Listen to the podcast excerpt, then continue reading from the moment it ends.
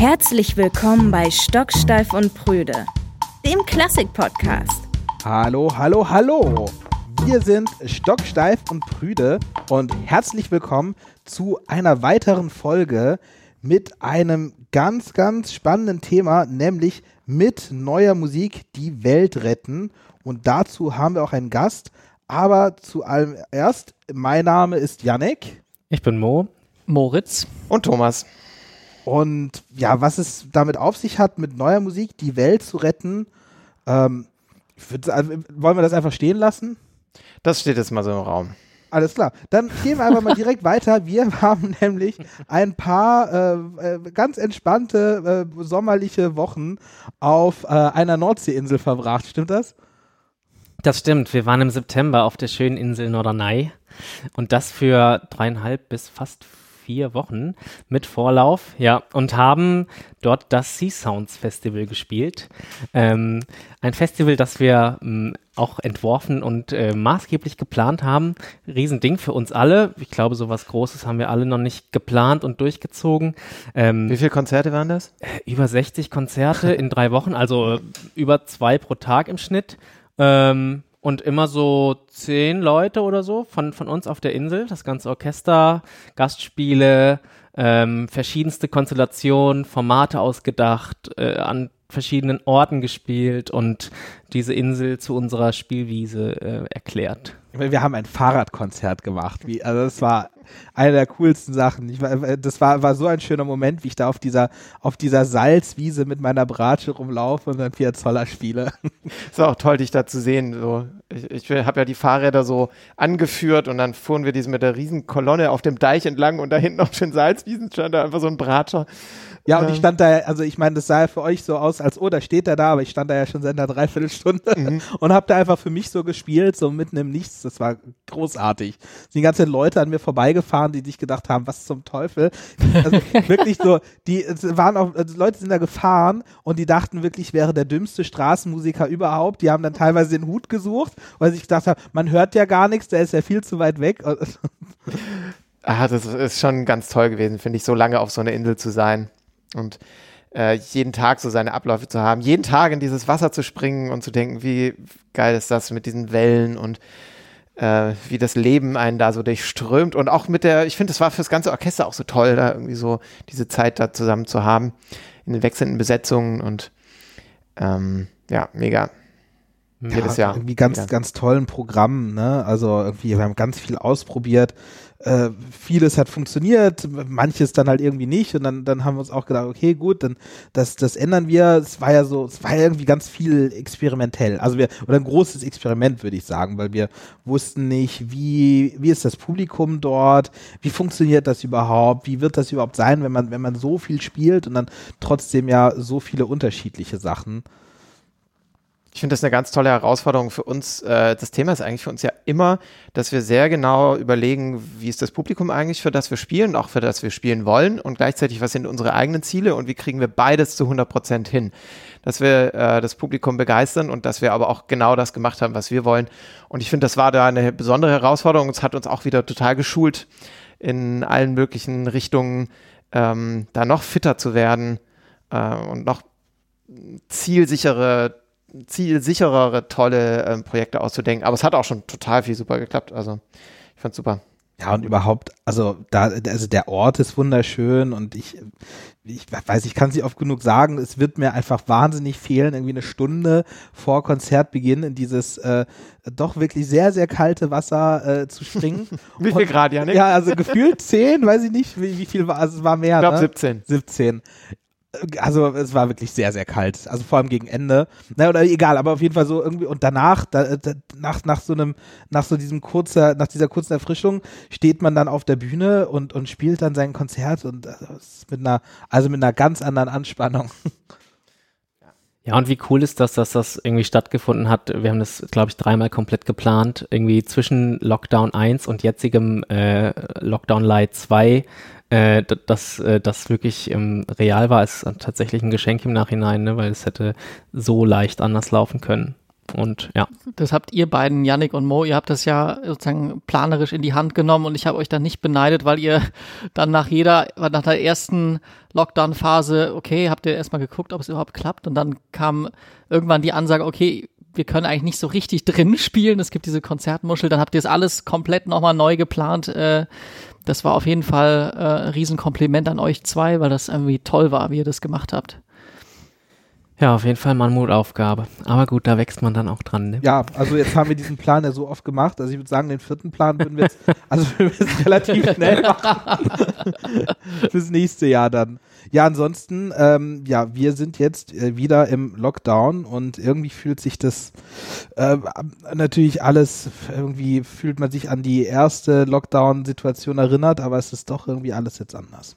Es hatte sich schon so ein bisschen nach Business as usual angefühlt, nachdem irgendwie ab Juni, Juli dann die irgendwie Konzertveranstalter und die ganze Situation sich irgendwie so ein bisschen befreit hat und man das Gefühl hat, okay, wir können wieder spielen.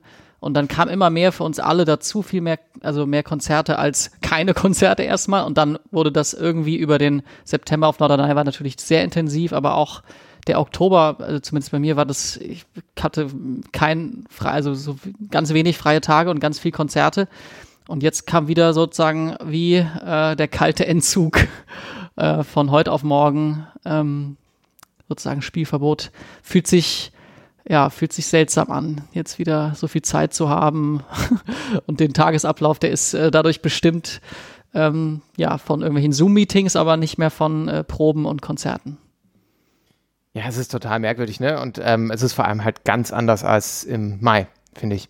Mhm. Ähm, da habe ich so in Erinnerung, es war natürlich auch irgendwie so der, es kam der, der Sommer und äh, es war zwar ein totaler Schock und man dachte, oh Gott, jetzt wird irgendwie alles abgesagt, aber gleich danach kam irgendwie auch so eine Energie. Ich weiß gar nicht so genau, wo die herkam, aber die hat uns so echt, finde ich, über die Monate total drüber gerettet und ähm, mit ganz viel Lust aus dieser neuen Situation was gemacht. Und jetzt äh, finde ich, ist es viel, viel schwieriger, damit umzugehen, dass es wiederkommt. Unter anderem, weil man halt jetzt einfach, ähm, ja, immer, immer schlechter damit klarkommt, ähm, geht mir auf jeden Fall persönlich so, ähm, Projekte ein drittes oder viertes Mal wieder komplett neu zu planen und eigentlich bei jedem Schritt, das wird wahrscheinlich sehr vielen so gehen, ähm, den man tut, die ganze Zeit so eine nagende Stimme im Hinterkopf zu haben, naja, vielleicht findet es ja sowieso nicht statt, vielleicht macht es ja gar keinen Sinn, dass du es das jetzt gerade machst. Und das bei so Sachen, die wir machen, die ja immer so unfassbar viel Energie kosten, weil sie so kompliziert sind, äh, ist schon schwierig. Es war ja irgendwie auch ein Novum ne, beim ersten Mal. Es war irgendwie eine Situation, die wir alle noch nie erlebt hatten und so dieses komplett ausgebremst sein, überhaupt nicht wissen, wie geht es jetzt weiter, wie ähm, wie müssen wir jetzt handeln und, und so weiter. Das war ähm, komplett neu und nicht vorgeebnet und dieses wieder in diese Situation reinzukommen, wieder komplett ausgebremst zu werden, ähm, fühlt sich ja noch retardierender an irgendwie jetzt. das ist einfach ja schon schon wieder und ähm, wir alle gehen ja eigentlich mehr oder weniger davon aus, dass es jetzt mit den vier Wochen Lockdown im November auch nicht unbedingt getan ist. Ähm, viele von uns oder wahrscheinlich wir alle gehen davon aus, dass wir 2020 eigentlich kein Konzert mehr spielen. Oh, nee. da, ich, ich hoffe da nach wie vor sehr drauf, aber das, ähm, es wird auf jeden Fall katastrophal für viele Ensemble, Orchester, Konzertveranstalter, weil natürlich das Weihnachtsgeschäft, das ist das rentabelste, das die Weihnachtskonzerte sind überall immer ausverkauft und äh, die Leute wollen ins Konzert und so. Das, das wird auf jeden Fall eine sehr harte Zeit ähm, zu überbrücken und also aus ganz vielen verschiedenen Hinsichten problematisch. Oder wenn man, wenn man an die Chöre denkt, ne, für die ist ja die Adventszeit mhm. Das, ich habe so viele, so viele Anfragen gehabt und so viele Konzerte jetzt.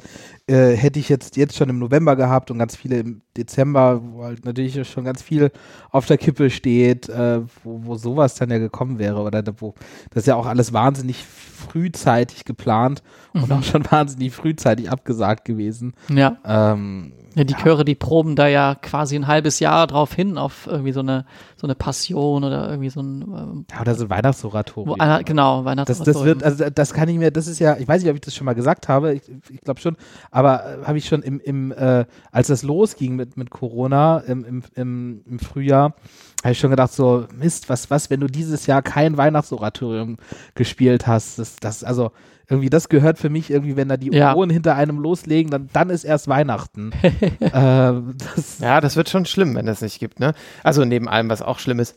Es gibt auch echt richtig viele Leute, die die ganze Zeit sagen, so jetzt äh, plant doch mal was ähm, so vor Weihnachten.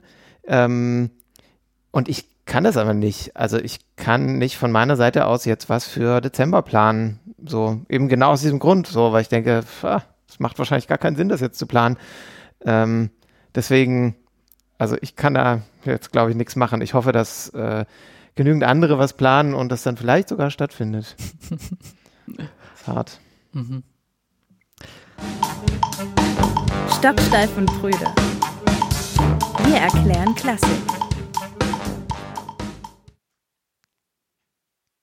Semja fragt uns, wer ist der erfolgreichste klassische Musiker? Das ist ohne Zweifel David David. Was heißt erfolgreich? Die meisten verkauften Alben. Da- Das hat, das Das, steht, das hat sie jetzt nicht geschrieben. Wer ist der erfolgreichste Sportler? der Tiger Woods, weil der verdient am meisten Geld. Echt, der verdient mehr als Messi? Weiß ich nicht. Auf also jeden lange Fall. Zeit, lange Ja, Zeit ja. war Tiger Woods äh, der, der, äh, zu, ja, und der, ich meine, der ist ja, äh, kam ja auch nicht, kommt, das kommt ja nicht von irgendwo her. Er ist ja in seiner, äh, in seiner Sportart ja auch erfolgreich. Das Aber- stimmt. Okay, also wer verdient am meisten Geld in der klassischen? David Garrett, nein. Also, Oder wer am bekanntesten ist, könnte man ja auch nochmal, ist ja vielleicht auch, André Rieu ist vielleicht auch Also ganz glaube, vorne mit dabei. ich würde sagen, dass, äh, dass die Dirigenten da auf jeden Fall und Dirigentinnen ziemlich weit vorne sind bei uns. Oder so herausragende Solistinnen, Anne-Sophie Mutter. Aber du bist da bei Sängern. Ich Ah, glaube, Sänger, stimmt. Anna Anna Netrebko, ja klar. Das habe ich total vergessen. Ich glaube, ja, die kriegt die größte Abendgage von allen. Ja. Ähm, noch bis vor kurzem vielleicht auch so jemand wie Anne-Sophie Mutter. Aber ich glaube, Sänger und auch äh, die ganzen Tenöre, ich glaube, die haben. Stimmt, du hast recht. Also da kam vielleicht so ein Barenbäum, ich weiß nicht genau, oder so ein, so ein Ich bin Gergiev. nicht sicher, ne? Ähm, So, so, so, das ist, weil die Dirigenten ist auch nicht, nicht zu unterschätzen. Die ist auch Solisten nicht- kriegen mehr. als Solisten Dirigenten. kriegen mehr. Das weiß ich aus leidvoller. also zumindest wenn es solche Solistinnen Ja. und Solisten sind. Okay, Schon. und ähm, gut, jetzt haben wir jetzt, ähm, wie soll ich jetzt, wie soll ich jetzt sagen? Oh, ich kann es also sagen. Jetzt haben wir so wirklich die ernstzunehmende Fraktion und wenn wir jetzt mal abdriften in, ähm, in die Tiefen der, der klassischen Musik, also ich habe ja schon André Rieu gesagt oder David Garrett, ist das nicht noch, sind die nicht noch populärer? Weil wenn jetzt, also wenn ich, wenn ich jetzt so jemanden, der keine Ahnung von klassischer Musik hat, der kennt dann ja eher André Rieu Nee, oder den David wahrscheinlich Garrett. auch nicht, ne? Wenn wenn dann David Garrett. Denn dann David Garrett. David aber, Garrett. Also, aber so ab, einer gewiss, ab einem gewissen Alter kennen wir vielleicht David Garrett nicht mehr und dafür André Rieu. Gut, aber so ein David Garrett füllt halt, füllt halt so ein Stadion mit, äh, keine Ahnung, 4.000, 5.000, 10.000 Leuten für so eine Abendshow. Und äh, wenn du damit mal auf Tour gehst, kannst du dir auch mal ausrechnen, was der so zieht an Gagen. Und ich würde sagen, das äh, schlägt die Abendgage Nee, ich glaube nicht. der Etablierten. Ich glaube, Anna Netrebko ist, weil die füllt auch, also so ein, so ein Pavarotti zum Beispiel, der ist, in, also wenn man jetzt zum Beispiel den, der ist jetzt schon tot, aber der war, würde ich sagen, deutlich bekannter, als es ein David Garrett ist. Der war nämlich weltweit bekannt. In Amerika, jeder kennt den Pavarotti irgendwie noch. Also ich würde sagen, diese, diese Tenöre, die dann auch immer so ein bisschen flirten mit der, wie soll ich sagen, mit der André Rieu-Ebene, die, also diese vier Tenöre oder was es da so gibt. Ich glaube, das ist, das ist tatsächlich noch, noch bekannter. Ich glaube, der bekannteste klassische Musiker ist Mozart. Aber der macht nicht mehr so viel Kohle. Nee. Aber seine Erben wohl. Also gibt es ich- eigentlich die Erben von Mozart? es gibt in, aber so, also, äh, über, also jetzt er selber in macht ja Augsburg. keine Kohle mehr, aber, aber die, die Musik von Mozart. In Augsburg gibt's, weil da der, der Leopold äh, Mozart, soweit ich weiß, geboren ist, äh, da gibt's ganz viele Leute, die Mozart mit Nachnamen heißen. Wirklich, da fahren wir bald Fun hin. Fact. Und ja. reden mal. Wahrscheinlich- Mozartfest. Wahrscheinlich machen halt die Mains mainstreamigen äh, Classic-Artists mehr Kohle über Ja, also- Plattenverkäufe und ähm, Plattenverkäufe. Doch, doch, doch, aber, also Streams. ich, ich weiß, ich sage jetzt die ganze Zeit André Rieu, aber ich glaube, der hat so eine Zielgruppe, äh, die auch wirklich noch, die noch diese, diese, diese Alben kaufen. Und Jonas Kaufmann ist in den äh, Popcharts. in den Popcharts. Mhm, der verkauft so gut die Platten, der ist sogar in den Popcharts. Ich glaube, da, da kommt kein anderer Nee, das, das, das schafft André Rieu, also hoff, ich hoffe es nicht, also keine, also ich war sogar mal auf einem André Rieu-Konzert. Das hat mir mal meine, meine Oma geschenkt, weil sie dachte, sie tut mir was Gutes. Und sie war der größte André Rieu-Fan und es war dann immer, es war halt immer so skurril, weil, weil für sie, sie dachte dann halt, dass wenn ich Geige übe, dass halt mein Ziel ist, irgendwann mal so gut, äh, es ist, irgendwann mal so gut zu spielen wie André Rieu. Ähm, und auf jeden Fall, also dieses Konzert war, war, das war so skurril, war unglaublich. Und das war aber auch richtig voll mit, äh, mit, ja, mit, mit Rentnern und die haben das aber auch absolut gefeiert. Und das ist auch richtig teuer.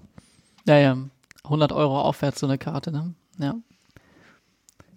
Das ist sowieso äh, völlig abseits vom Thema, das kann man ja auch mal sagen. Also es ist sowieso immer in der sozusagen E- und U-Musik wird immer behauptet, dass sozusagen die klassische Musik so für die Eliten sei und ja sowieso so teuer.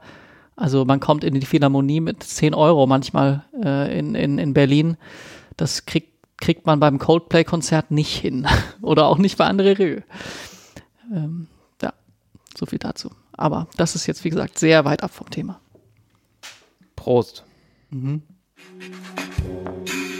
Stocksteif und Brüder. Wir haben auch diese Woche ein Lieblingsstück und diese Woche mitgebracht von, von wem jetzt eigentlich? Von dir, Mo, oder von dir, Thomas? Oh, äh, lass mal Ching Chang Chong machen. Ja, okay. Nick, Schnack, Schnuck. Okay, nochmal Nick, Schnack. Oh, oh. Die sind so gleichgeschaltet. Scheiße. Verloren. Okay, ich habe gewonnen. Mein Liebling, äh, nee, äh, dein Lieblingsstück. Nein, ist okay. Es ist mein Lieblingsstück. Ich habe es ja immerhin dirigiert. Und der Mo hat nur Schlagzeug gespielt. Was? Ja, und äh, ähm, das, das ja. Lieblingsstück hat ja auch eine direkte Verbindung zu unserem Gast, den wir jetzt gleich reinholen. Äh, der hat das nämlich geschrieben. Ähm, aber vielleicht, Thomas, erklärst du mal so ein bisschen, was es damit auf sich hat und vielleicht auch mal, was, wie es überhaupt heißt. Also, dieses ähm, Stück ist ein eigentlich äh, der, der, äh, die Musik zu einem kleinen Zeichentrickfilm. Ähm, und dieser Zeichentrickfilm heißt Verkehrt. Und Untertitel ist Elterntaxis. es ist eigentlich ein richtig witziges Projekt, das mal wieder zeigt, in was für verrückten Zusammenhängen man so landen kann, wenn man eben ein bisschen über seinen Tellerrand rausschaut. Wir haben ja mit wirklich sehr, sehr vielen ähm, unterschiedlichen gesellschaftlichen Bewegungen zu tun und unter anderem haben wir auch mit dem Mobilnetzwerk hier dieser Region zu tun, die sich ähm, zum Ziel gesetzt haben, so ein ganz äh, einfaches Ziel, äh, also einfach äh, benanntes Ziel, glaube ich, nicht einfach zu erreichen, ähm, die Zahl der Verkehrstoten äh, signifikant zu reduzieren. Und dafür haben sich ganz viele zusammengeschlossen, überlegen, wie könnte man denn ähm, mit Verkehr anders umgehen, andere Lösungen finden, ähm, damit man dieses Ziel erreicht. Und ähm, wir haben für dieses Netzwerk ähm, drei kleine Filmchen entwickelt und ähm, die vor allem sehr stark über die Musik funktionieren, die eben Benjamin komponiert hat für uns. Und das Ziel war so ein bisschen ähm, auch gut äh, im äh, Zusammenhang mit dem Titel unserer Folge heute mit neuer Musik die Welt retten, zu sagen, mit neuer Musik kann man auch die Verkehrsprobleme lösen. Äh, das ist wie eigentlich immer bei unseren ähm, Notfallkonzerten, mit denen wir so allgemeine gesellschaftliche Themen adressieren, nicht zu 100% ernst gemeint, aber es steckt immer natürlich auch ein ernster Hintergrund dahinter. Und ähm, in diesem Fall haben wir drei verschiedene, ich glaube drei oder vier verschiedene Lösungen vorgeschlagen, wie man mit Musik dieses Problem der Elterntaxis lösen kann. Und das muss man sich eigentlich bei äh, YouTube anschauen, ähm, weil das natürlich vor allem mit dem Video zusammen funktioniert. Aber äh, die Musik ist schon spektakulär, finde ich. Es hat total viel Spaß gemacht, das ähm, aufzunehmen. Und es, äh, man hört jetzt gleich eine Stimme, die natürlich auch so ein bisschen beschreibt, was man sieht, ähm, die verschiedene Möglichkeiten aufzählt, wie man ähm, auf eine bisschen humorvolle und musikalische Weise das Problem der Elterntaxis lösen kann.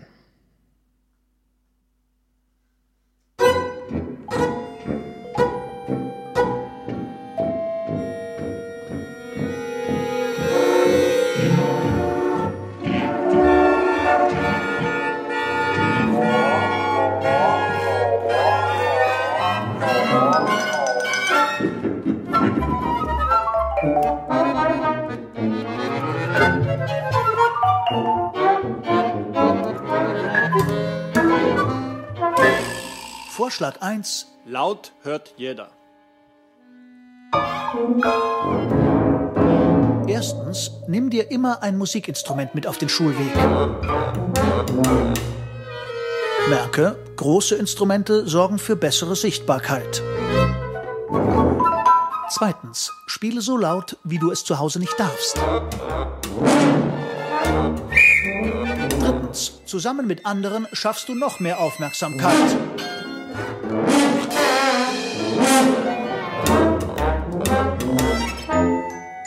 Vorschlag 2. Schlechte Noten für die Eltern. Erstens, stelle dich mit deiner Geige vor der Schule auf. Andere Instrumente sind ebenso zielführend. Zweitens, begrüße jedes Schulkind, das zu Fuß oder mit dem Fahrrad kommt, mit einem ermutigenden Signal. Drittens, überrasche jedes Elterntaxi mit einem persönlichen Ständchen.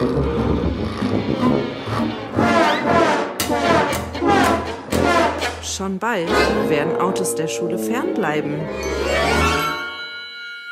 Vorschlag 3. Musikalische Schutzkleidung.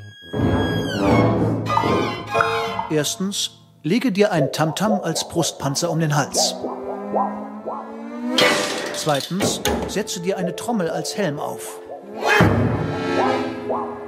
Drittens, lege dir Schellenkränze um Arme und Beine für akustische Aufmerksamkeit.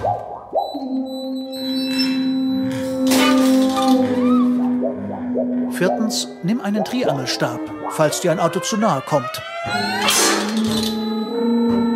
Nichts fürchten Autofahrer so sehr wie Kratzer im Lack.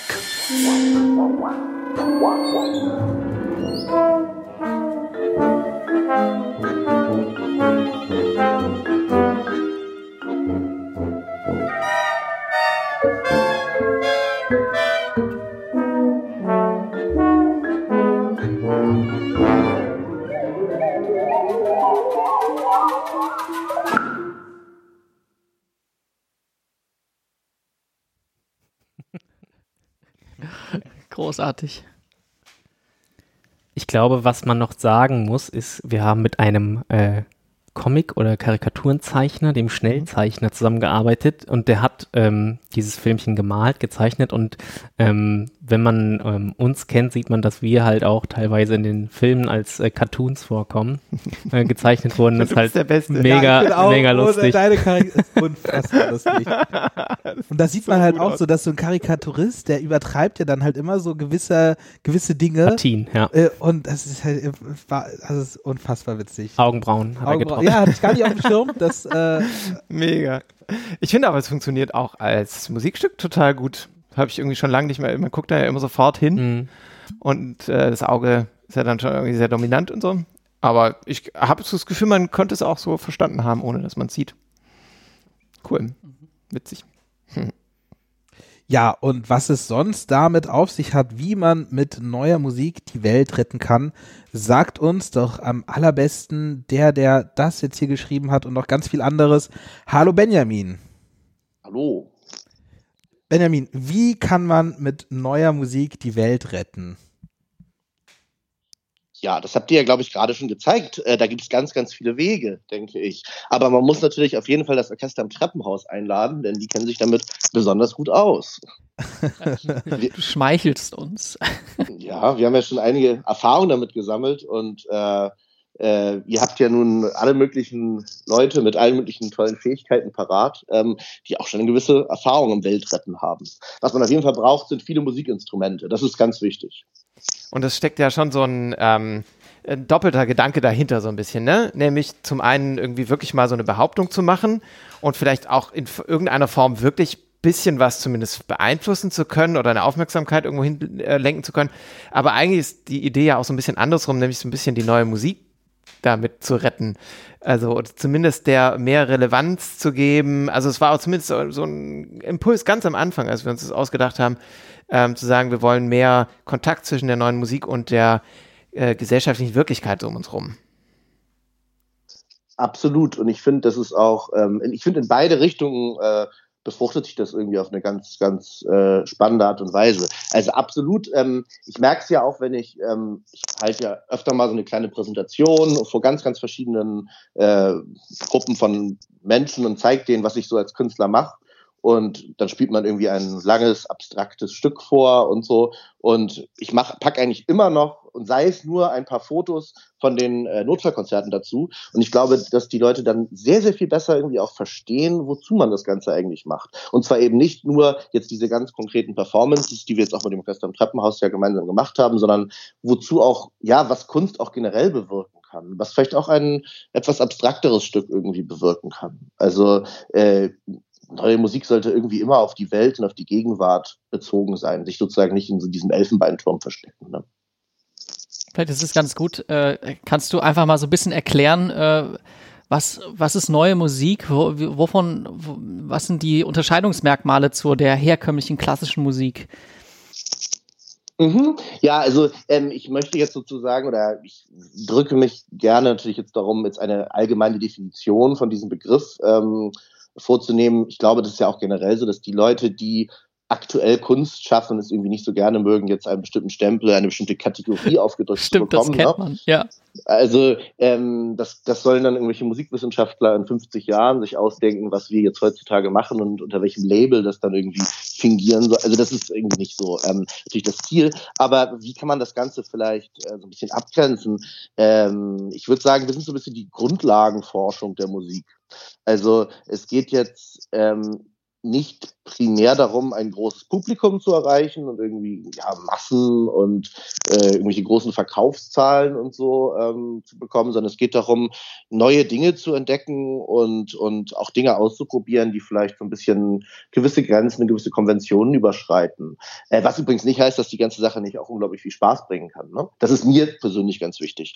Ähm, und wo wir uns noch abgrenzen jetzt von, sagen wir mal, ähm, ich würde schon sagen, dass wir in gewisser Weise auch ein, natürlich eine so akademische Richtung sind. Also äh, und damit geht es jetzt nicht darum, dass man nur dann komponieren kann, wenn man an der Hochschule studiert hat, sondern es geht irgendwie darum, dass, dass man sich irgendwie auch viel, ja, dass man nicht nur ganz spontan konkret Musik macht, sondern sich auch viel mit den Hintergründen beschäftigt und sich mit der Tradition ähm, beschäftigt, ähm, ja, von äh, der, ich würde mich schon in der klassischen Tradition verorten und sagen, ähm, ich bin jetzt nicht die Fortschreitung von dem, was irgendwann mal von Bach und Beethoven äh, begonnen wurde, aber das ist mir unglaublich wichtig bei dem, was ich mache. Und ich kenne mich damit irgendwie auch einigermaßen aus und das interessiert mich. Wie ähm, würdest du das beschreiben, ähm, was du machst und äh, auch warum du das machst? Ja, also was mache ich? Ähm, ich beschäftige mich mit, äh, ja, also ich schreibe erst einmal, was glaube ich ganz, ganz wichtig ist, ich schreibe Musik für Menschen. Also ich schreibe nicht Musik fürs Papier, ich schreibe nicht Musik für einen Computer, auch wenn ich vielleicht irgendwie einen Computer ähm, verwende. Also mein Ziel ist es, im Endeffekt Musik zu schreiben, die von Menschen in Konzerten gespielt wird und die live zu erleben ist auch. Und, ähm, und die dann vielleicht den Menschen irgendwie ein, ja, äh, spannendes, berührendes, abenteuerliches äh, Erlebnis irgendwie, es kann auch ein verstörendes Erlebnis sein, ähm, vermittelt. Ähm, ja, diese, diese Gesamterfahrung in ein Konzert zu gehen, das zu erleben und, und eben auch, dass andere Menschen das spielen und musizieren und erleben. Das, das ist irgendwie das Wichtigste. Und dafür schreibe ich. Jetzt ist es äh, sozusagen, du hast von der Tradition gesprochen. Ähm, da hat sich ja irgendwie ähm, was entwickelt in, in der ganzen sozusagen neuen Musikszene äh, ab Schönberg und, und also sozusagen es wurde das, was wir unter Dur-Moll verstehen, also die, die, die, Harmonik hat sich durchaus gewandelt äh, über die Jahrhunderte und Jahrzehnte.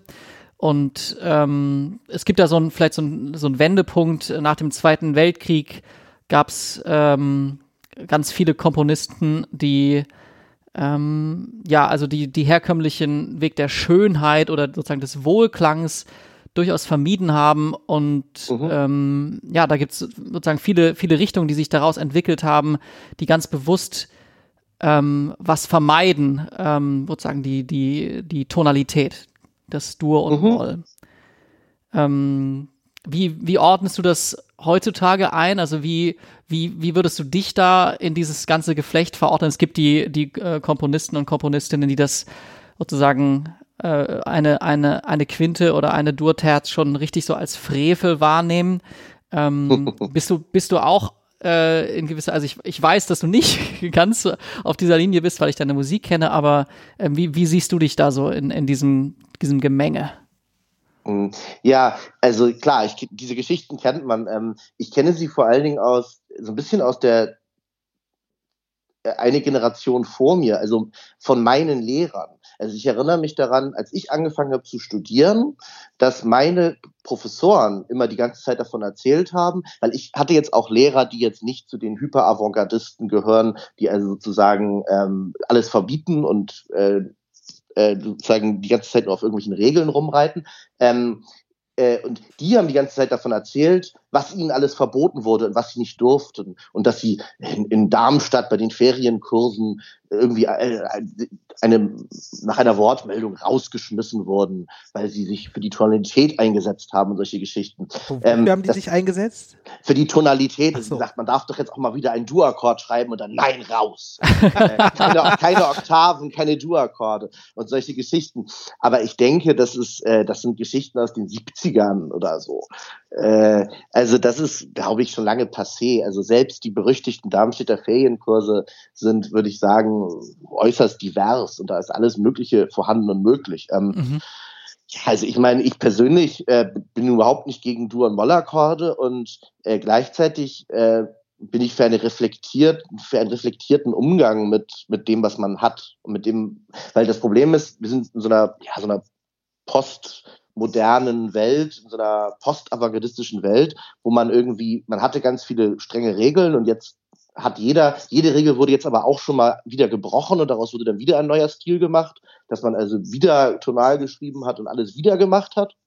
Also das kann irgendwie heutzutage auch niemand mehr schockieren. Selbst Helmut Lachemann hat vor einem anderthalb Jahren einen Marsch geschrieben, der dann vom Orchester aufgeführt wurde. Und ja.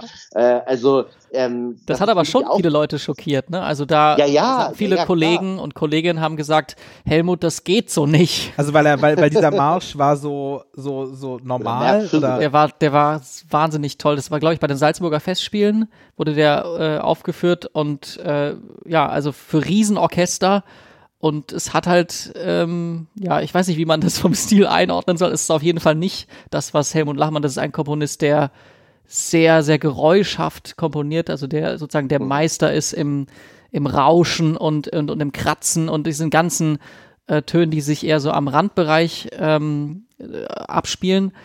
Und der hat dann ein Stück komponiert, was so völlig, ähm, also sozusagen alle ein bisschen vor den Kopf gestoßen hatte erstmal. genau, ja. Weil, vor allen Dingen, weil er natürlich derjenige war, der in den äh, ja, 70ern und so in äh, ja, extremst natürlich auch seine äh, Musik konkret äh, ähm, instrumental damals verteidigt hat und sich natürlich auch jetzt sehr viel milder über viele Dinge äußert. Also ich denke, diese Zeit der Verbote und also was man ja oft mit zeitgenössischer Musik auch so verbindet, die ist vorbei, sondern wir haben einen wahnsinnigen Pluralismus. Was für mich auch eine ganz wichtige Erfahrung war, ich meine, man fängt ja irgendwie an, ich bin ja aus Hamburg, ähm, habe dann äh, erst meinen ersten Unterricht in Hamburg und in Lübeck dann als Jungstudent gehabt und man lernt so seine ersten Dinge über Komposition und so in den ersten Jahren des Studiums habe ich dann angefangen, auch so Meisterkurse zu besuchen in anderen Ländern. Bin dann mal nach, nach Apeldoorn, bin ich in Holland, da gibt es so einen berühmten Meisterkurs für, für junge Komponisten. Und dann bin ich in die USA und nach England und habe da bei ganz vielen Projekten mitgemacht und äh, war erstmal wahnsinnig schockiert, was die Komponisten da machen, weil all das, was man auch so ein bisschen als unter so einer strengen Avantgarde in Deutschland versteht, dass es da nie passiert oder ähm, spielt da überhaupt gar keine Rolle. Ne? Ähm, beziehungsweise in den USA ist es ein bisschen komplexer, die Situation, aber äh, auf jeden Fall ist es so, dass dort die Leute, ohne sich überhaupt irgendwelche Gedanken zu machen, äh, diese ganzen Regeln, die man angeblich beachten muss, nicht beachten und schöne Musik schreiben. Und das hat, ich erinnere mich schon, dass ich, als ich die ersten Konzerte da erlebt habe, ähm, mein Weltbild natürlich erstmal so ein bisschen auf den Kopf gestellt, aber gleichzeitig gibt es einem mir jetzt irgendwie auch ja, so diese dieses Gefühl, es mag zwar in Deutschland mal so eine Strömung gegeben haben, aber das lässt sich überhaupt nicht auf andere Länder übertragen und äh, mhm. Ästhetik ist, ist überhaupt nicht universal. Also es gibt nicht die eine richtige Art zu komponieren, sondern es gibt wahnsinnig viele Wege und das Entscheidende ist, dass man seinen persönlichen Weg findet, der halt, mit dem man selbst irgendwie mit sich ins Reine kommt und dem man auch, an dem man Spaß hat, finde ich immer. Ähm, ja, das ist irgendwie, finde ich ganz schön. Das kommt bei uns jetzt auch so in den letzten Jahren so an, dass sich da was öffnet und äh, das alles nicht mehr so Mhm. dogmatisch ist und von allen möglichen Ländern auch echt spannende Stücke kommen, die einem doch so ein bisschen so ein Gefühl geben, dass da sich Mhm. wieder was bewegt. Und du bist auf jeden Fall, finde ich, ein ähm, richtig wichtiger ähm, Teil dieser Strömung, auch irgendwie Sachen ganz anders zu machen. Ist auch schön, du hast jetzt gerade mal angefangen, dich selbst vorzustellen, weil wir das nämlich bis jetzt nicht gemacht haben. Ähm, Das stimmt. Benjamin Scheuer ist ja äh. Komponist, wie man wahrscheinlich mittlerweile ähm, auch aus äh, den äh, Gesprächen mitbekommen haben könnte. Ähm, Benjamin, du hast, äh, hast ja gerade schon gesagt, du kommst eigentlich aus Hamburg, du hast aber dann irgendwann mal in Karlsruhe studiert bei Wolfgang Rien, Ja. was natürlich ziemlich spektakulär ist, weil das ja ein vielleicht der ähm, spannendste und äh, berühmteste zeitgenössische Komponist ist und ich glaube auch ein ganz spezieller Professor, ein ganz toller Professor. Ähm, wie war das bei Wolfgang Riem zu studieren? Ja, also das, was mich ihm, zu ihm hingezogen hat, waren, äh, also er ist ja genau einer der ersten Komponisten, die damals in den dunklen Darmstädter Zeiten, wenn wir sie jetzt mal ironisch so betiteln, äh, so gesagt hat, nee, jetzt machen wir nicht so weiter. Und der ähm, angefangen hat sozusagen auf eine ganz neue Art wieder Emotionalität und natürlich auch durchaus Tonalität ähm, in die Musik hineinzubringen. Und das Ganze aber auf eine ganz intelligente Art und Weise und ähm, eben auf kein, ja eben nicht so auf eine einfache und das ist ja oft der Vorwurf, den man auch Leuten machen kann, die dann mit Tonalität umgehen. Das Ganze wäre irgendwie naiv oder es wäre zu einfach gedacht und er hat sich noch gar nicht mit dem, mit dem was beschäftigt, was sonst noch so geht. Und genau das ist bei dem Riemen eben nicht der Fall. Das ist wahnsinnig reflektiert, was er macht und wahnsinnig feinfühlig und gleichzeitig natürlich auch sehr impulsiv. Also er ist ein Vielschreiber, er hat unglaublich viele Kompositionen geschrieben. Er sitzt eigentlich die ganze, man stellt sich man muss sich das so vorstellen, er sitzt den ganzen Tag zu Hause und schreibt und schreibt und schreibt und es entsteht ein Werk nach dem anderen. Also der ist wahnsinnig produktiv, das fand ich auch sehr spannend. Ähm, und was in seiner, das ist so die Gründe, warum ich zu ihm gegangen bin. Und ähm, die äh, Klasse finde ich wahnsinnig spannend, äh, war wahnsinnig spannend, weil er halt einfach unglaublich offen ist. Ne? Also es ist ja bei vielen Lehrern so, dass dann alle ähm, Studenten irgendwie so kleine Versionen von dem äh, Dozent, von dem Professor sind. Und da war es im Gegenteil. Also er hat teilweise sogar für mich, für mich sogar ein bisschen zu extrem so gut also für Vielfalt gesorgt. Also es ging für meinen Geschmack sogar teilweise so ein bisschen über die Grenzen des guten Geschmacks hinaus, wenn man sich die Studenten anguckt. Also ohne jetzt Namen nennen. Wow. Ähm, aber Yeah. das war auf jeden Fall, also es ging ihm nicht darum, Leute zu nehmen, die technisch perfekt sind und die irgendwie eine bestimmte Linie verfolgen, sondern irgendwie spannende Persönlichkeiten. Und wenn man richtig spannende Persönlichkeiten sucht, dann greift, geht man auch Risiken ein und das kann natürlich dann auch mal schief gehen, sozusagen. Aber es war eine wahnsinnig bunte Klasse und ohne jegliche Dogmen, ohne jegliche, äh, ja, und das, das ein, eine Atmosphäre, in der man sich richtig cool entwickeln könnte. Also meine Kollegen zu meiner Zeit, da waren welche, die haben ja fast tonal komponiert, andere haben Konzeptmusik gemacht, wo sie überhaupt keine Töne mehr geschrieben haben, andere haben Geräuschmusik geschrieben, die wesentlich äh, avantgardistischer klingt als das, was der Riemen macht, andere haben irgendwie Popsongs am Computer gebaut. Also alles war irgendwie vorhanden. Ja, witzig. Und du setzt dich ganz oft zu Hause hin und singst irgendwelche Spuren ein, spielst auf äh, kleinen Quietscheschweinchen oder lässt darauf äh, spielen. ähm, irgendwie wieder eine ganz eigene Art. Es ist aber nicht die einzige Art, wie du komponierst, ne? Also ähm, so zu Hause schon so eine Spur zu bauen, auf die dann irgendwie auch drauf gespielt wird. Du hast, glaube ich, un sehr unterschiedliche ähm, Herangehensweisen. Natürlich, ja, natürlich. Das kommt ja, also ich finde, man muss für jedes Stück ein eigenes Konzept finden und das irgendwie passt. Und ich habe jetzt gerade ähm, drei Liedminiaturen für Knabensopran geschrieben. Da habe ich mich ans Klavier, ans Klavier gesetzt und äh, die, ein paar Akkorde gespielt, die aufgeschrieben und dazu gesungen und dann fertig. Also, und das ist einfach nur eine Partitur. also das gibt's, gibt's alles. Ne? Ähm, ich habe auch gleichzeitig, äh, jetzt habe ich gerade ein Stück gebaut, das ist im Endeffekt eine Klanginstallation. Also das sind Videos, es sind 1500 mini kleine Videos, die ich mit verschiedenen Kindergruppen gefilmt habe, wo sie Buchstaben sprechen. Und jetzt gibt es eine Software, man, man kann quasi in der Installation ein Wort eingeben und das wird dann, die Buchstaben werden in so eine Art Video-Klangcollage übersetzt. Äh, und da gibt es wiederum gar keine Partitur. No. Ja, das finde also. ich immer total, oder fand ich immer ganz toll, ähm, wenn wir mit dir zusammengearbeitet haben, dass es bei dir dann irgendwie, wenn so ein, so ein Thema sich ergibt, einfach anfängt zu sprudeln und du dann äh, anscheinend tausend Ideen auf einmal hast, wie du das umsetzen kannst. Und das eben auch so, ähm, so lebensnah ist. Und das finde ich eben auch sch schön, wie du das beschreibst, wie die äh, neue Musik sich gerade so ein bisschen entwickelt, dass es wieder so ein bisschen näher an den Menschen ranrückt, finde ich, was irgendwie auch ich, ich, uns gut Ich mache mir da keine Sorgen. Also das ist, äh, ich glaube, da gibt es ganz viele spannende und tolle Leute heutzutage, die, die auch daran interessiert sind, auf die Menschen zuzugehen.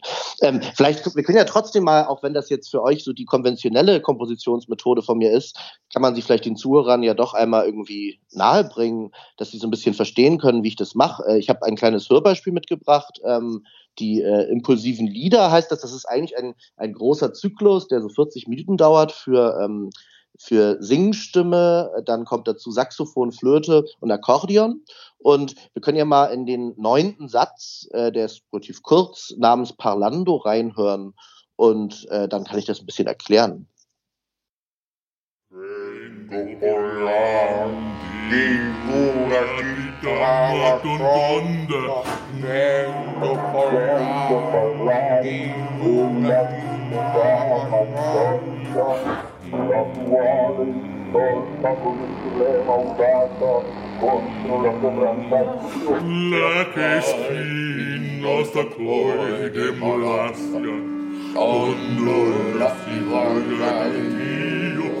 la Marla sunset's blue. We are holy. War corporate.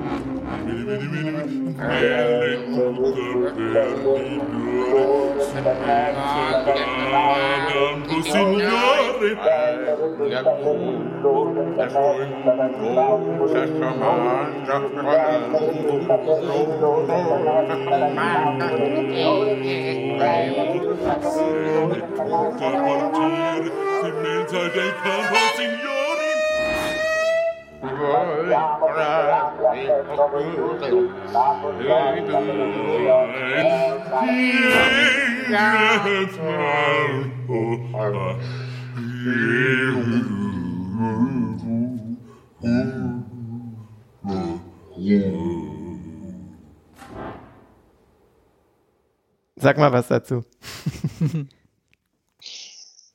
ich frage euch mal, ähm, ja, also ich, ich habe eine, eine, eine Sache brennt mir dann doch so ein bisschen auf der Zunge. Ähm, ja. Weil, weil, weil, wenn du sagst, dass das doch eher relativ konventionell ist, ähm, ich weiß, wie du sonst schreibst, dann, ja, aber so, so, so für sich genommen ist das, glaube ich, ja schon für viele Ohren erstmal, erstmal ungewöhnlich. Oh, ich meinte nicht, dass das konventionell ist. Ich meinte, dass das nach der Methode komponiert wurde, die ich euch erklärt habe. Also ihr meintet ja vorhin, ähm, äh, es gäbe diese Methode, dass ich zu Hause sitze und Ding Klänge aufnehme und so. Und da, in der Hinsicht ist das gebaut. Aber ich würde sogar sagen, dass das von meinen Stücken eher ein, ja, es gibt sicherlich eingängigere und schlichtere und einfachere Stücke. Du hast auch gesagt, du hast ein Vorbild dafür gehabt, ne? Genau, also die Frage ist, was denkt ihr denn, wen, wen, was, was hört man da eigentlich? So alles. Was könnte das Vorbild gewesen sein?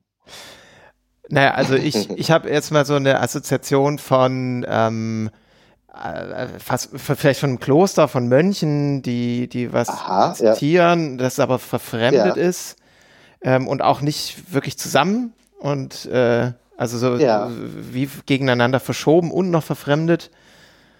Ähm, starke Atmosphäre. Ja.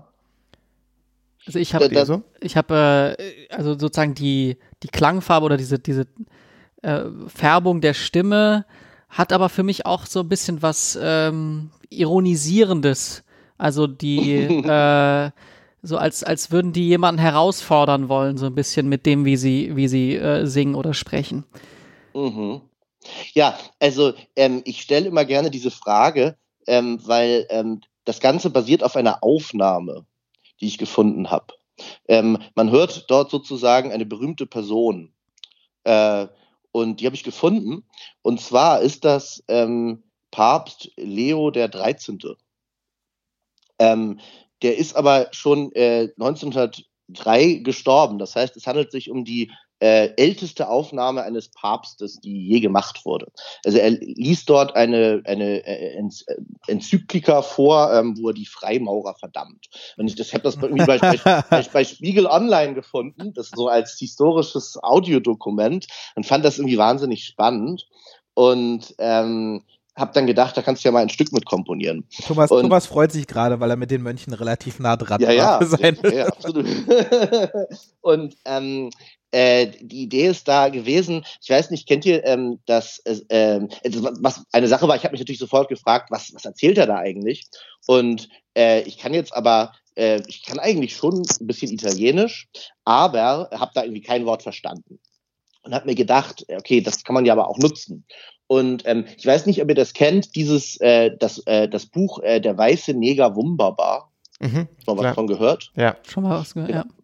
Genau, das ist ein, ein Buch, das handelt von äh, ja, also missverstandenen Liedtexten.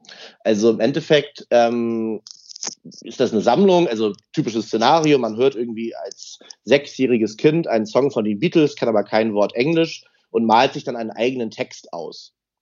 Agathe und, Bauer. Äh, war ein, Exakt, war genau, genau sowas. Oder der, der, der, weiße, der weiße Neger wunderbar ist ja eigentlich der, der, der weiße Nebel wunderbar, glaube ich, oder ja, ja, genau. der eigentliche Text von dem, von dem äh, Lied. Und äh, das ist natürlich, dieses, der weiße Neger ist natürlich ein herrliches Bild, was dann auch im Titelbild prangt. Ähm, aber ähm, dieses Prinzip habe ich mir gedacht, ähm, kann man ja anwenden. Was ich gemacht habe, ich habe halt ähm, diesen Text ähm, einem Sänger geschickt und äh, so per Mail und habe dazu gesagt, der, äh, der Papst singt das und das. Habe aber einen vollkommenen Humbug-Text geschrieben. Und das Interessante ist, es gibt ja dieses Phänomen, dass wenn man einen äh, Text sieht und dazu etwas hört und das einigermaßen hinhaut, dass das Gehirn das Ganze dann so verarbeitet, als würde es wirklich stimmen. Ähm, auf jeden Fall auf eine äh, andere Art und Weise. Und das war so ein bisschen das Prinzip. Und äh, auf diese Art und Weise habe ich diesen Text halt äh, verfremdet und dann eine zweite Version aufgenommen, wo dieser Sänger halt mit diesem falschen Text das Ganze singt. Und das war halt die Grundlage, um dieses Stück zu bauen. Ne? Und auch die, die Flötistin muss ja zum Teil dann auch den Text nachsprechen und so weiter. Ähm, ja, cool.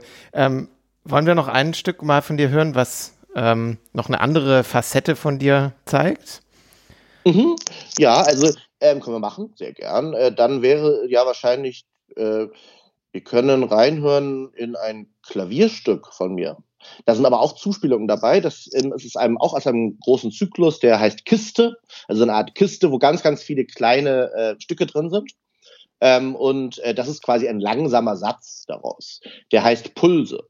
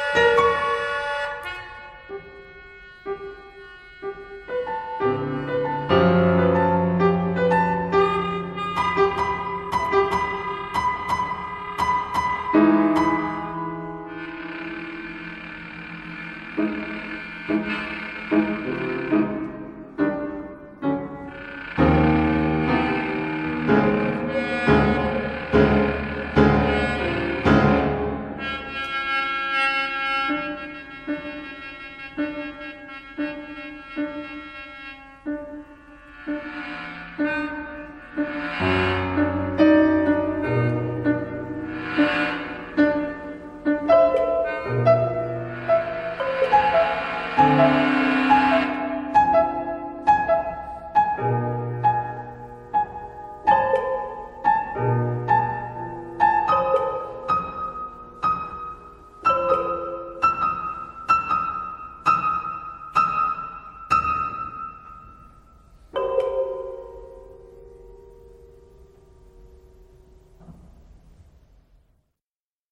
eine ganz andere Geschichte.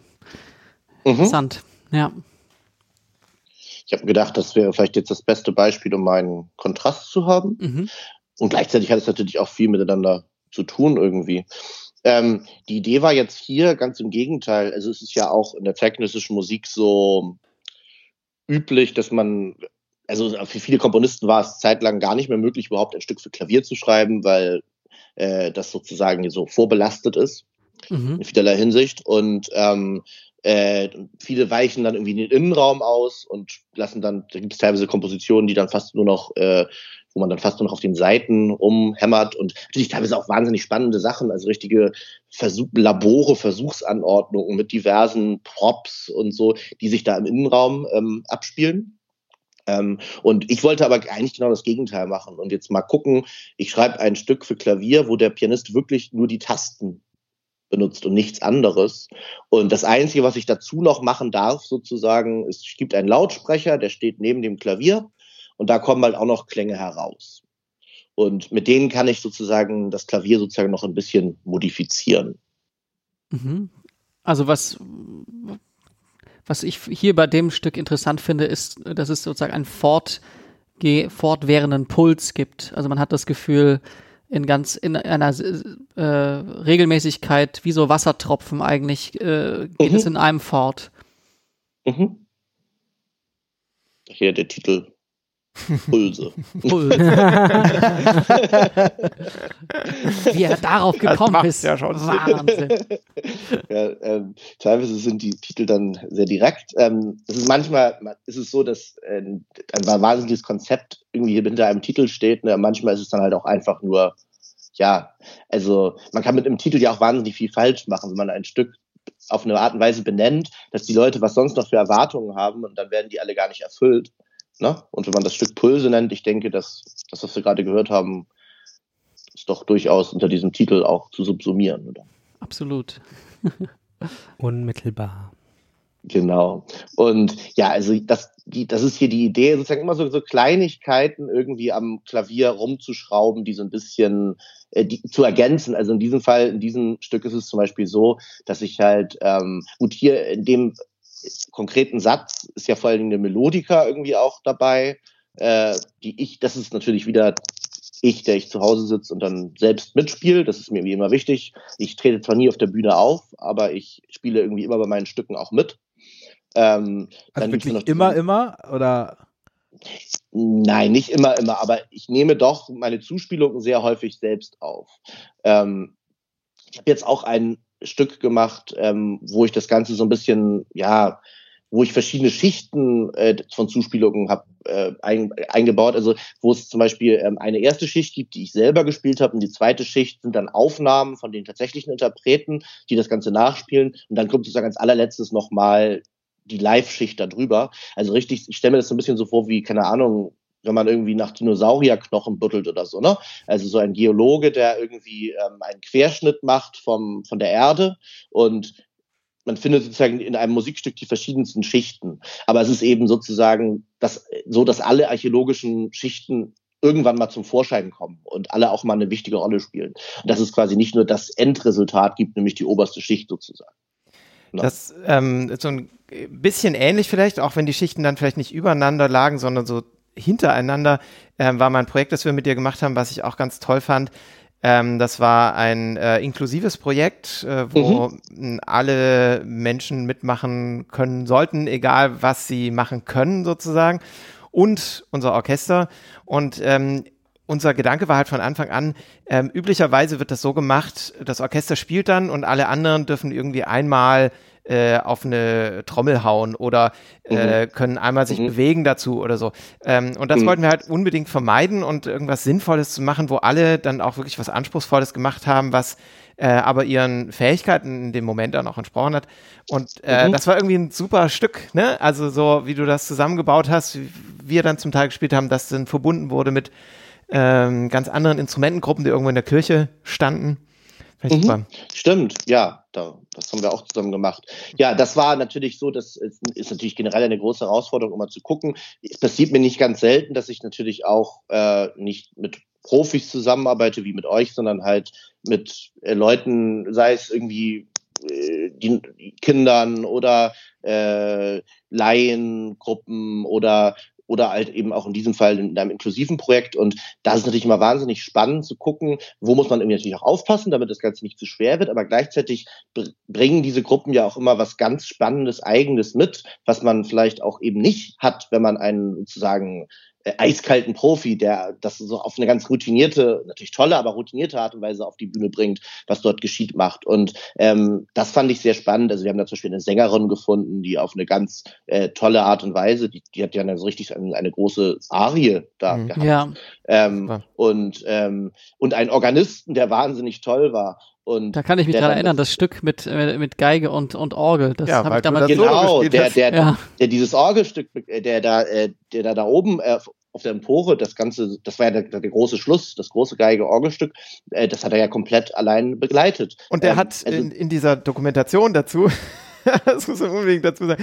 In der Dokumentation dazu hat er, wurde er interviewt und hat er gemeint, dass ja. er so gerne Orgel spielt, ähm, weil er auf der Orgel Emotionen loswerden kann, die er sonst nur auf gesetzeswidrige Art loswerden könnte. da erinnere ich mich auch daran. Ja. Ich erinnere mich vor allem an den Moment, wo, weil das kam, es ging ja, diese Orgel hat ja dann äh, irgendwann mal in diesem Konzert ja alles unterbrochen sozusagen. Ich weiß mal, einmal, ja. ich glaube, es war in der Generalprobe oder sowas, hat er bestimmt zehn Minuten zu früh eingesetzt und halt wirklich mitten in den Mozart rein oder sowas.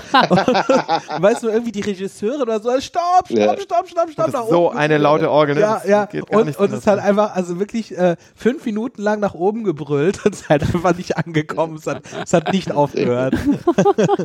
ja. Nee, aber das war auch ein tolles Projekt. Also ich finde sowas super spannend. Das ist natürlich manchmal auch eine ganz große Herausforderung, ähm, weil man natürlich immer nie weiß, wie das dann wirklich wird. Ähm, und man braucht einfach eine Offenheit. Aber wir, es, war, es war ja damals mit euch und ihr seid ja auch da sehr offen, was solche Dinge betrifft. Ne? Und ähm, nee, das hat großen Spaß gemacht, natürlich. Ja, Benjamin, du hast noch, äh, wir haben noch Zeit für Ausschnitte. Du hast nämlich noch Stücke mitgebracht, die jetzt gar nicht von dir sind, aber ähm, die hast du dir auch nicht grundlos ausgesucht. Wir können, wir hätten Zeit für, für noch einen weiteren zum Beispiel. Nein, ähm, wir können ja mal reinhören. In, äh, die, die Stücke sind eigentlich sozusagen so ein bisschen auch eine Erklärung, wo ich so meine Ideen ein bisschen her habe, was für Komponisten mich interessieren, äh, mit denen ich mich auch äh, gerne beschäftige. Äh, wo ich diese Idee mit dem Imitieren her habe. Ähm, jemand, der mich da auf jeden Fall sehr inspiriert hat, ist eine ganz tolle Komponistin, äh, Carola Baukold. Ähm, und von der können wir ja mal in ihr ähm, Stück äh, Zugvögel für ähm, Bläserquintett hineinhören.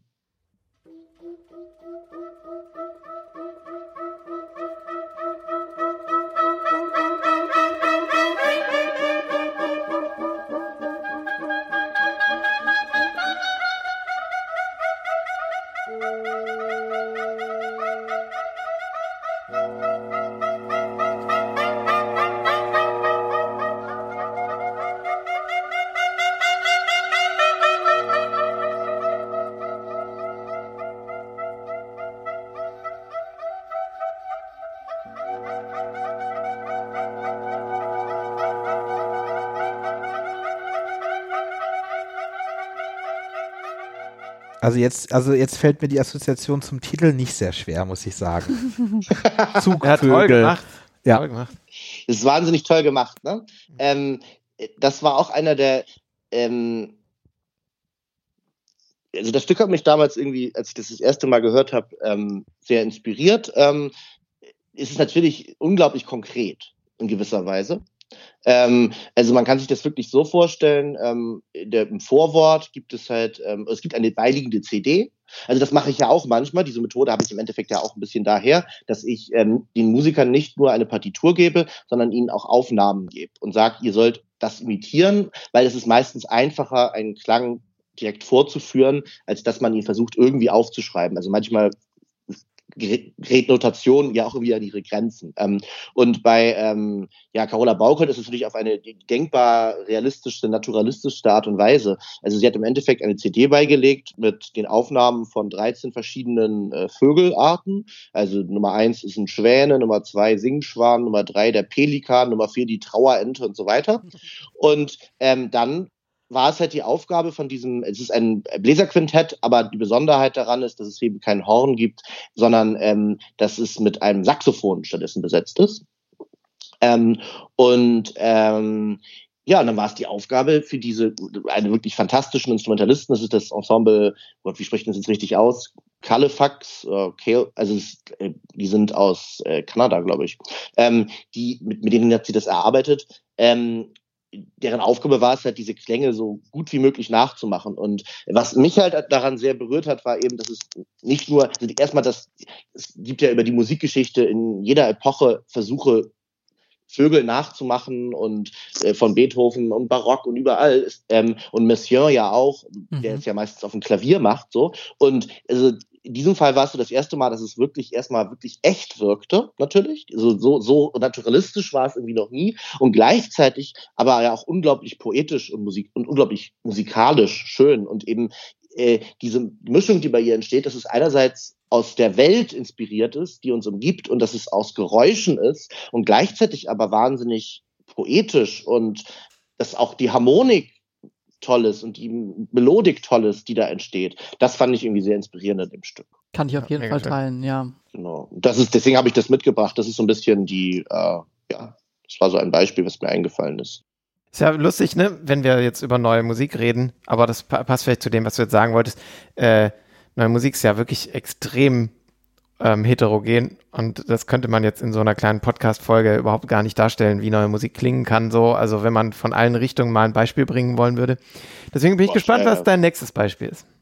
Ah, das, das nächste Beispiel, das ist von äh, Georges Apergis, ähm, einem griechisch-französischen Komponisten, mit dem ich mich sehr ausführlich beschäftige, der sehr wichtig für mich ist. Ähm, das ist so in Frankreich der Begründer des experimentellen Théâtre Musical. Ähm, und ich ja, analysiere sehr viele Werke von ihm und schreibe über ihn. Und ähm, man kann, finde ich, sehr viel von ihm lernen.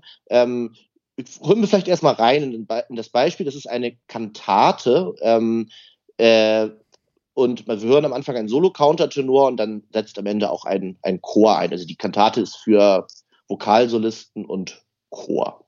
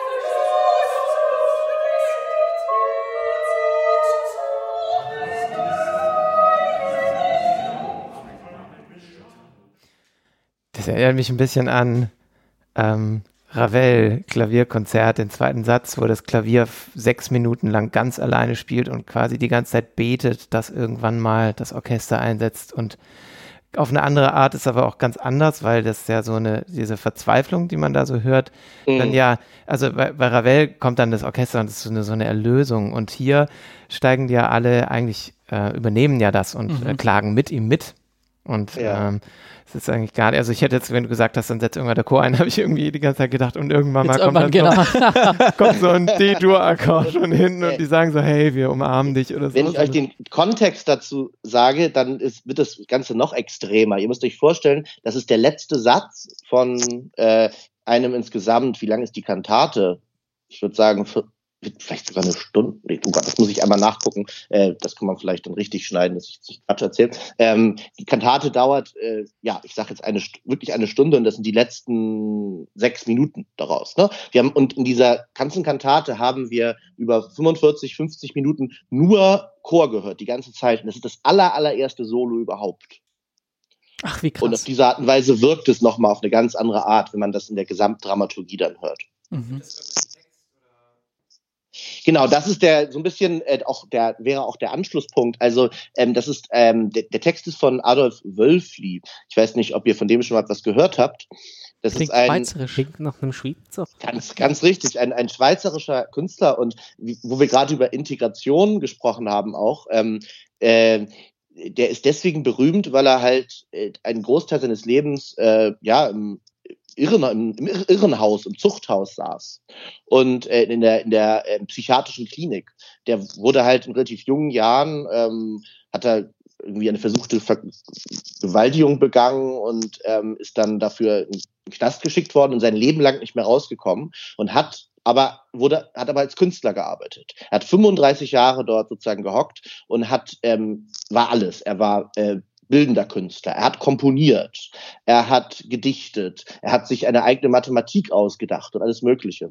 Und gleichzeitig das, das, sind das natürlich ganz abs absurde Texte, die teilweise auch nicht ganz zu verstehen sind. Und ähm, das wurde von relativ vielen zeitgenössischen Komponisten wurden Ausschnitte von ihm vertont. Also auch Wolfgang Riem, mein Lehrer, hat ein ganzes Liederbuch auf seine Texte ähm, verfasst und Georges Bergis halt diese Kantate.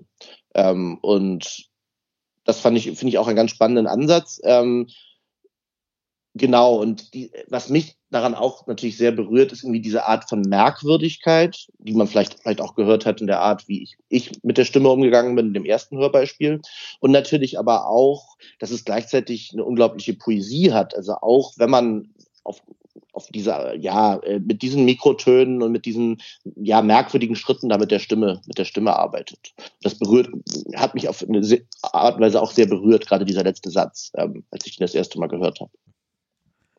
Ja, das sind auf jeden Fall Stücke, die mir, ja, und was, was ähm, ab, ab Paris noch sehr spannend ist, ist, dass ein Großteil seiner Stücke auch performative Elemente haben. Also ähm, die Musiker, was ja auch sehr spannend ist, also die Musiker müssen selten einfach nur sich an ihr Instrument setzen und ein Stück spielen, sondern es kommen Bewegungen dazu. Sie müssen Texte rezitieren äh, und, und es liegt irgendwie immer so eine Art, ja, nicht immer verständliches, aber irgendwie immer ein Narrativ dem Ganzen zugrunde. Das finde ich auch sehr, sehr spannend, äh, auf diese Art und Weise irgendwie so die Kunstformen so ein bisschen, äh, ja, die Grenzen zwischen den Kunstformen zu überschreiten. Und das ist natürlich auch eine Tendenz, die gerade in der zeitgenössischen Musik sehr, sehr häufig vorkommt, ähm, die ich aber wahnsinnig fruchtbar und spannend finde. Und da gibt es auch un unglaublich viele Wege, wie man das machen kann. Und da seid ihr äh, à Paris. Ja, ich kenne ihn ja. Ähm, ich habe ihn, mich, hab ihn gerade letztes Jahr in Paris getroffen. Ähm, und habe ein längeres Interview auch mit ihm gemacht, das ich immer noch transkribieren muss. ja, Benjamin, äh, die, die Grenzen der Kunstform äh, überwinden und äh, es hätte, hätte auch ein Titel dieser Folge sein können, weil da, das, da, das, dafür stehst du ja auch und die Arbeit mit uns. Ja, vielen Dank für diesen irgendwie, es hat sich doch sehr komplett angefühlt, aber es war, glaube ich, doch nur ein kleiner Ausschnitt der neuen Musik und ich hoffe. Natürlich, ein ganz kleiner Ausschnitt. Es ist eine vielfältige Welt und äh, ich finde ein ja, kleine, kleiner, kleines Beispiel für das, was es gibt. Und es lohnt sich aber auf jeden Fall, auch ein Plädoyer an euch Zuhörer, es lohnt sich auf jeden Fall, sich damit mal zu beschäftigen. Und auch wenn man vielleicht die eine oder andere Sache hört, die einem erstmal nicht gefällt oder merkwürdig erscheint, ähm, ich glaube, erstmal zweimal anhören lohnt sich immer. Und wenn es einem nicht gefällt, es gibt sowas, die Welt, es ist so divers, es gibt so viele Möglichkeiten. Ich glaube, für jeden ist doch was zu finden. Was für ein schönes Schlusswort. Ähm, wir wollen aber nicht mit Worten enden, nämlich wir haben auch noch ein Musikstück zum Ausklang. Ähm, natürlich von dir, Benjamin. Wir hören eine weitere Musik, äh, die du geschrieben hast, ein, äh, aus äh, Verkehrt, ein kurzer Ausschnitt. Ähm, du darfst dir aussuchen. Ich habe noch zwei zur Auswahl. Äh, wollen wir die Fahrradschutzstreifen hören oder zu viele Autos in der Stadt? Hören wir doch mal die zu vielen Autos in der Stadt. dann äh, freuen wir uns, wenn ihr äh, wieder dabei seid. Liked uns, gibt uns Bewertungen, äh, besucht das Orchester im Treppenhaus auf Facebook oder Instagram und freut euch auf weitere Folgen. Nach dem Abstand, äh, nach dem Abspann äh, hören wir zu viele Autos in der Stadt. Bis bald. Schön, dass du dabei warst. Vielen Dank. Ciao.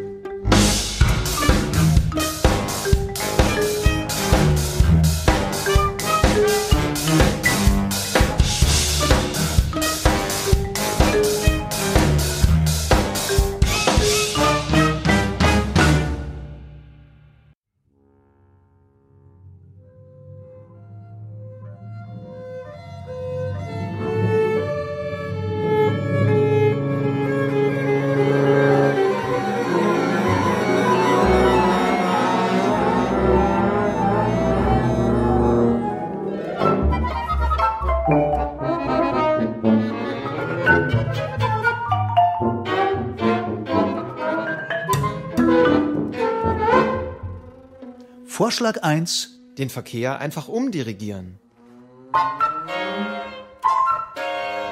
Erstens, suche ein Auto an einem Verkehrsknotenpunkt. Zweitens, schraube seine Antenne ab. Vorsicht vor unmusikalischen Autofahrern.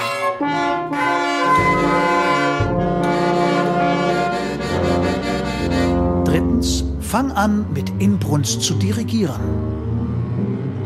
Viertens, früher oder später werden Musikerinnen dazukommen. Das ist ein Naturgesetz. Straßenkonzerte statt Verkehrslärm.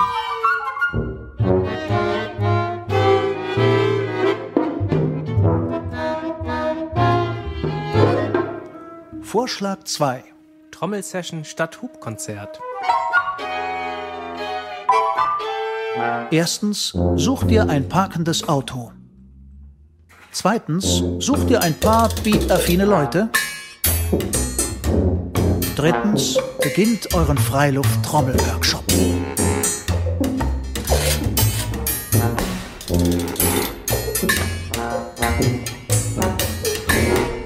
Vorschlag 3. Parkplätze für unser Blech. Erstens, suche einen freien Parkplatz in der Innenstadt. Ja, das ist gar nicht so einfach. Zweitens, hol dein Blechinstrument.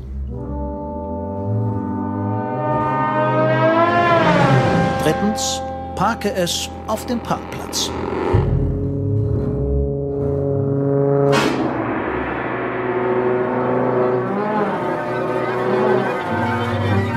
Sehr bald werden alle Parkplätze besetzt sein. Vorschlag 4. Naturidylle. Erstens, such dir einen Baum mitten im Verkehrstreiben. Zweitens, klettere hoch und setz dich auf einen Ast. Vorsicht, du bist womöglich etwas schwerer als ein Singvogel. Drittens, hol deine Flöte hervor und pfeife wie ein Vogel. Schon herrscht idyllische Natur inmitten der Innenstadt.